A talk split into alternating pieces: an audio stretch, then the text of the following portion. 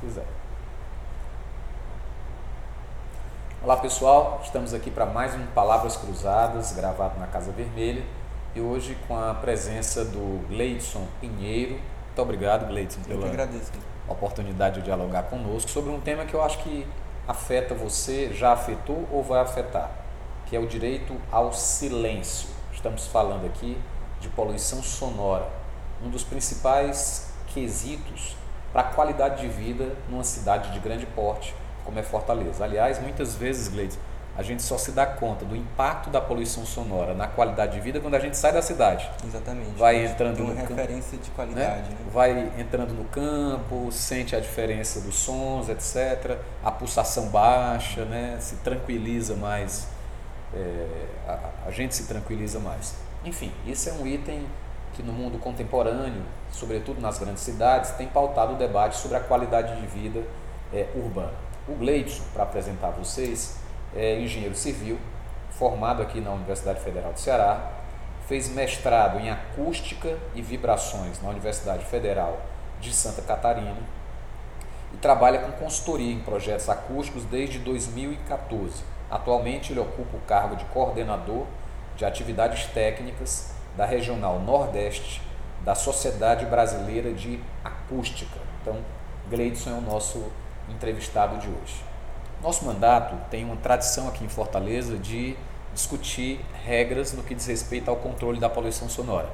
Talvez a maior polêmica que nós tenhamos enfrentado, para você que acompanha aqui as nossas redes sociais, foi a lei do paredão, aprovada em 2011, depois de dois anos de debate. Debates muito intensos, me renderam duas ameaças de morte, mas ao final aprovamos consensualmente essa lei que tem ajudado a combater a poluição sonora, proibindo a, o funcionamento dos chamados paredões de som em espaços públicos e aplicando multas pesadas aos infratores. Mais recentemente, nós protagonizamos também um debate sobre esse tema na Câmara Municipal durante a votação do Código da Cidade. O Código é uma lei muito ampla, de mais de mil artigos, e que trata de quase tudo sobre a vida da gente numa grande cidade. Desde a forma como nós Fazemos as calçadas, construímos os prédios, o mobiliário urbano, o comércio ambulante e também a poluição ambiental, é, incluindo a poluição sonora. E no Código da Cidade, na nossa avaliação, houve um retrocesso. Apesar de outros avanços que pactuamos na Câmara, tivemos um retrocesso no nosso entendimento, que foi a exclusão dos templos da lei de, do silêncio, a lei que combate a poluição sonora em Fortaleza. Você que pesquisa esse assunto, Gleidson, considera um retrocesso essa exclusão e por que razão? Considero um retrocesso e considero também que é uma lei municipal que está colocando uma, restri uma restrição menor do que uma lei nacional. Né? Existem as normas gerais, que são resguardadas pela resolução do CONAMA, que determina que todos os níveis é, que estão acima da, de algumas normas técnicas, como a norma 10151 da ABNT, são ruídos que não podem existir, que as leis têm que ser no mínimo tão restritiva quanto. Então, quando a gente tem uma lei municipal que diminui essa restrição, acaba que é, nas decisões jurídicas a lei nacional pode vigorar e deve vigorar. Eu considero um retrocesso, apesar de os templos religiosos e as manifestações religiosas serem resguardadas pela Constituição, porém, é, à medida em que essas atividades elas estão atrapalhando prejudicando a saúde e o bem-estar das pessoas, da população, ela já está é, excedendo aí o seu direito, né? Então contrariaria até os princípios de qualquer religião, né? Que Exatamente. é o respeito ao próximo, né? a solidariedade, a convivência pacífica. Aliás, a propósito, para esclarecer para você que acompanha aqui as nossas redes sociais, o CONAMA citado pelo Gleidson, nosso entrevistado de hoje, é o Conselho Nacional do Meio Ambiente. Ele emite resoluções que na prática, são regras relacionadas à questão ambiental, né, ao controle da poluição ambiental, ao combate à poluição ambiental, aí incluída a poluição sonora. Pois não, Gleison? Inclusive, assim, o direito né, da liberdade de expressão religiosa não pode fazer com que uma pessoa que não pratica da sua mesma fé é, seja invadida em seu espaço. Né? A gente não pode pregar, entrar na casa da pessoa forçada e tentar convencer ela, mas o nosso ruído entra, se a gente não tomar as devidas precauções. Então, o projeto acústico muitas vezes é tido como algo, um investimento a mais, um investimento que pode inviabilizar o negócio, mas como a gente estava conversando anteriormente, quando esse investimento é feito na concepção do projeto, você não vai gastar tanto, diferentemente de se fosse uma reforma. Né? É, eu queria te perguntar sobre esse ponto, porque uhum. eu também venho de uma família religiosa, tenho tio padre, tia freira, meus filhos são de grupo de jovens, uhum. minha mãe é ministra da Eucaristia, uhum. estudei em colégio religioso, então eu tenho uma vivência uhum. tradicional na família em relação à, à vida religiosa. No entanto, é, acho que essa vivência ela precisa ser compatibilizada com respeito aos meus semelhantes. Convidativa, né? né? Ela precisa conviver minimamente com o bom senso, com respeito ao outro, com direito ao silêncio, etc. Mas, como vereador, eu sou obrigado a ouvir a cidade toda. Isso. Eu me posicionei claramente de que a lei do silêncio devia valer para todos, para tudo, incluindo os templos. Né? Agora, como vereador, eu tenho a obrigação de ouvir todos. E muitas vezes, dialogando aqui nas redes sociais ou lá mesmo no plenário da Câmara Municipal, algumas pessoas argumentam: ah, mas a nossa igreja é de pequeno porte, nosso templo é de pequeno porte, o fato de não causar uma poluição sonora poderia exigir de nós um grande investimento. Como é que funciona? Assim? Explica aqui, tem muita gente leiga nessa área. Né? O que é que é necessário, o que é que um engenheiro projeta quando um templo está sendo feito, ou uma edificação, um restaurante, etc. Como é que ele projeta aquela obra de tal forma a não causar poluição sonora? É um investimento proibitivo né, para pequenos estabelecimentos ou é algo que pode ser adequado dependendo do porte? Ah, é uma pergunta muito interessante né? e eu acredito que tudo tenha que passar pelo planejamento. No caso de igrejas ainda de pequeno porte, sem muito poder aquisitivo, eles têm que trabalhar principalmente na, na emissão que ele está fazendo, né? nos níveis de pressão sonora do seu, da sua caixa.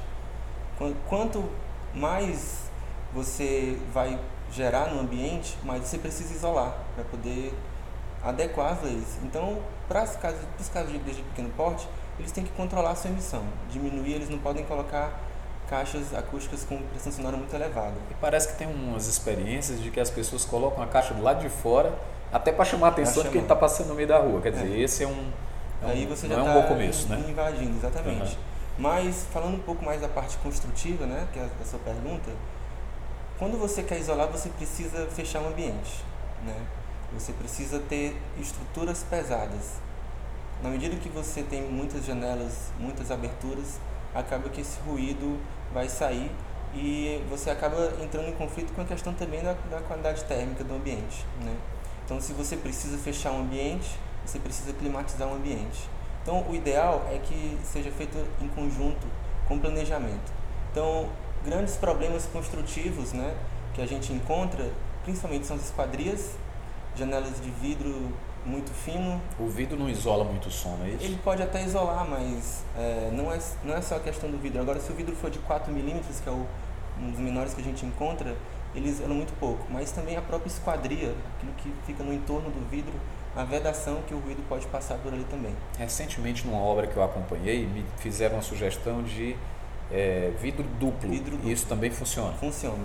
Inclusive, quando você trabalha com vidro duplo, o ideal é você ter duas espessuras diferentes para colocar no vidro, por conta das ressonâncias que ocorrem uma parte mais física, mas o vidro duplo é muito utilizado. E outro problema também são os forros, né?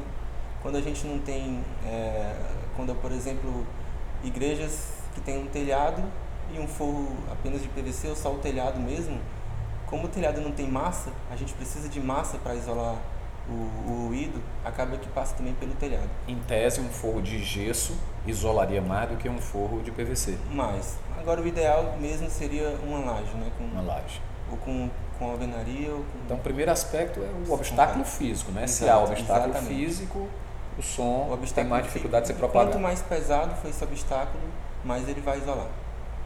Mais pesado significa mais espesso? Não, mais pesado em termos de massa, de, de quilo mesmo. Tá. Então, um, às vezes uma parede mais fina pode ter um peso, uma densidade maior do que uma parede de gesso que é muito mais leve, né, de, de 9 centímetros, uma parede às vezes de 6 com, com placa de concreto ele vai isolar mais. Leite, Vou fazer aqui um parênteses na nossa discussão sobre a cidade, quero já voltar para ela, que é a nossa pauta principal. Mas para falar de uma curiosidade, porque eu mesmo fui tocado da minha curiosidade uhum. quando comecei a estudar esse assunto. Normalmente, quando nós visitamos estúdios, né, conhecemos alguns projetos de isolamento acústico, nós nos deparamos com aquele revestimento que é popularmente conhecido como casca de ovo. Isso. Então, explica aqui para quem acompanha a gente nas redes sociais por que, que aquela superfície onduladinha de casca de ovo, Uhum. ela favorece mais o isolamento do que qualquer outra superfície. Aliás, eu já vi gente usando casca de ovo mesmo, aquela de Isso, papel. é. Isso faz sentido? É, a- a- as caixas de ovo, elas, quando é utilizado aquele mesmo que vem do ovo, ele não isola muito. Porque o que, que acontece com aquelas espumas, né? Algum, tem alguns fabricantes bem conhecidos como Sonex, mas aquelas espumas, quando ela é ondulada, ela tem mais área de contato som que está incidindo naquela placa e trabalha para absorver. Aquelas placas elas funcionam para melhorar o ambiente interno. Ela não tem uma atuação na- no sentido de isolar. Como eu falei, isolar significa colocar massa, colocar uma parede pesada, colocar um teto pesado, um vidro duplo que tem um pouco mais de massa também. Mas para o ambiente interno, não sei se você já foi num restaurante que tem muito vidro, muita reflexão, acaba que dentro daquele ambiente fica desconfortável. São duas áreas diferentes da acústica. O conforto acústico, a gente precisa de elementos dentro do ambiente que gerem absorção sonora e o isolamento precisa de elementos pesados. Então, aquela chamada casca de ovo, né, aquela esponja, Uhum. é muito mais para gerar esse conforto interno, Conforto interno. do que para fazer um isolamento acústico. É claro que quando você diminui também o ruído interno, ele vai sair menos também, mas ele não vai resolver o problema do isolamento. Quais são os efeitos da poluição sonora? A gente vive numa cidade de grande porte e está habituado né, ao barulho do trânsito, ao barulho eh, do som do vizinho que não, não tem respeito, né, ao barulho de casas de show, de boates, às vezes aos excessos dos templos. Quais são os efeitos desse, desse tipo de poluição, desse excesso na saúde e no bem-estar das pessoas? Os efeitos são muito diversos, né? Você citou a palavra, a gente está habituado, né? Mas se a gente olhar em termos históricos e da evolução, é recente, é muito recente a nossa convivência com os níveis excessivos, né? A gente que vem, vem de famílias que morou no campo, que é muito mais tranquilo, muito mais agradável, a gente não ainda não desenvolveu um aspecto é, fisiológico mesmo para poder não ser é, prejudicado a nossa saúde pelo ruído. Então, assim, o ruído ele gera problemas de estresse, problemas, alterações cardiovasculares, é, pode causar hipertensão, alteração no humor e, se você vê também, até problemas de convivência. Né? Um estresse maior do que um problema com vizinhança. É, inclusive, se você pesquisar problemas de ruído vizinho no Google, só que você vai ver problemas realmente onde um vizinho entrou em conflito com outro, às vezes até armado. Então, os problemas de ruído passam desde os problemas da saúde, físicos, mentais, psicológicos, é, uma vez que você tem o seu sono perturbado, todo o seu sistema imunológico é alterado. Então, desde esses problemas, passando também pelos problemas de convivência, que também prejudica muito psicologicamente as pessoas. Agora, Gleidson, uma coisa que eu me deparei quando eu fiz o debate da lei do paredão foi a resistência eh, da mentalidade empresarial de compreender que é necessário, que isso inclusive é simpático com a clientela, investir no isolamento acústico. Eu lembro, alguns anos atrás, São Paulo tinha uma lei que pegou uma época lá, não sei como está hoje, mas era conhecida como PSIL, né? E todos os restaurantes tiveram que se adequar, tinha uma vigilância comunitária. São Paulo tem um movimento de bairro muito pujante e as pessoas se organizavam, cobravam. Nas últimas visitas que eu fiz, por exemplo, a Vila Madalena, que é um, baque, é um bairro que concentra muitos bares em São Paulo, a gente percebe que você está passando na calçada e muitas vezes não escuta nada. Do lado de dentro está lá a festa, mas você tá, pegou essa cultura lá, assim, quais são as cidades que você acha que são referências? Como é que está Fortaleza em relação a isso? É, bem, Fortaleza já foi uma grande referência nesse sentido, por ser a primeira cidade a realizar um mapa de ruído. Fortaleza tem uma carta acústica. É um, é um dado disponibilizado no site da prefeitura, onde você consegue ali saber, de acordo com o local na cidade, o nível de ruído que você está submetido, né, o empreendimento. É, muitas vezes o empresário ele tenta relutar a, a, se adequar, mas a gente fala em poluição sonora como também poderia falar de outros problemas que em qualquer estabelecimento você tem que se adequar, né? É, gestão de resíduos sólidos, né? a, a, as indústrias com as poluições que, ela, que elas podem causar. Então, todo tipo de poluição ele tem que ser adequado. Muitas vezes o empresário ele tem essa resistência, mas se ele pensar um pouco mais além, ele vai perceber que ele vai estar tá adequando o seu espaço para o entorno, vai estar tá convidando as pessoas do entorno a conhecerem seu lugar, não sem causar problemas de, de convivência. E dentro também do seu estabelecimento, seja um restaurante, seja uma igreja, por que não? Uma igreja com acústica boa, ela vai fazer com que os, os fiéis eles prestem muito mais atenção, que o próprio pastor, o próprio orador, ele não prejudique tanto a sua voz. Né? Em caso de escolas, são críticas. Os professores que precisam até receber indenização por conta da saúde das cordas vocais. Então, assim, é, a gente tem que parar de ver o problema do ruído apenas com o nível que a gente tem que baixar, mas pensar também no conforto que eu vou estar gerando para as pessoas que estão participando daquele, daquela atividade e para as pessoas que estão de fora que têm o seu direito resguardado. Prevenir, na realidade, sai sempre mais barato. Né? Exatamente. Gleidson, queria te agradecer por essa oportunidade de bater esse papo.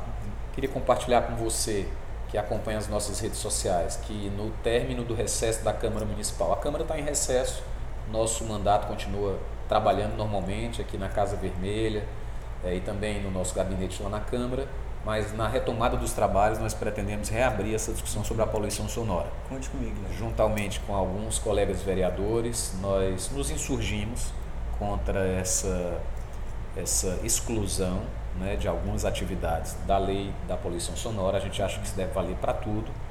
E talvez a gente não consiga uma maioria para voltar ao que era, mas pelo menos para estabelecer alguns padrões uhum. mais aceitáveis. Por exemplo, estabelecermos horários máximos, níveis de decibéis, que podem até não ser os mesmos níveis de decibéis que estão previstos para as atividades de forma geral, mas ter limite, não pode um deixar. Um prazo para adequação um pouco maior às vezes. Um prazo para adequação, para flexibilizar que os, menor, os templos menores né, possam ter suporte, inclusive, Gleison, você como engenheiro, eu tenho defendido que a prefeitura tenha um banco de profissionais, um banco popular de arquitetos e engenheiros para dar suporte aos projetos de baixa renda da população que tem seu pequeno estabelecimento, uhum. seu pequeno barzinho, ou quer, quer, quer construir a sua casinha né, ali e precisa de referências técnicas de segurança arquitetônica, de engenharia para construir, não tem a quem recorrer do mesmo jeito que a gente tem a defensoria pública, né, a quem a gente recorre para se defender se não tiver dinheiro para contratar um advogado, que a prefeitura possa ter um banco popular, um banco de profissionais de arquitetura e de engenharia né, colocado à disposição da população de baixa renda. Acho que isso ajuda a construir uma cultura uhum. é, de compromisso urbano, porque não adianta ter uma lei boa se a cidade não exige o seu cumprimento. Eu apoio completamente a, a sua ideia, eu acredito que tem que ter, porque sem o conhecimento técnico às vezes a gente até desconhece o assunto, desconhece onde a gente precisa, o que precisa atender e acredito que seja um caminho bem interessante para atender a uma parcela dessa sociedade. Muito obrigado, Gleidson, pela oportunidade e a você que nos acompanha aqui nas redes sociais, nosso agradecimento e o nosso pedido de que compartilhem, que comentem, coloquem sugestões para próximas edições do nosso Palavras Cruzadas e continuem sempre conosco aqui nas nossas redes. Um grande abraço.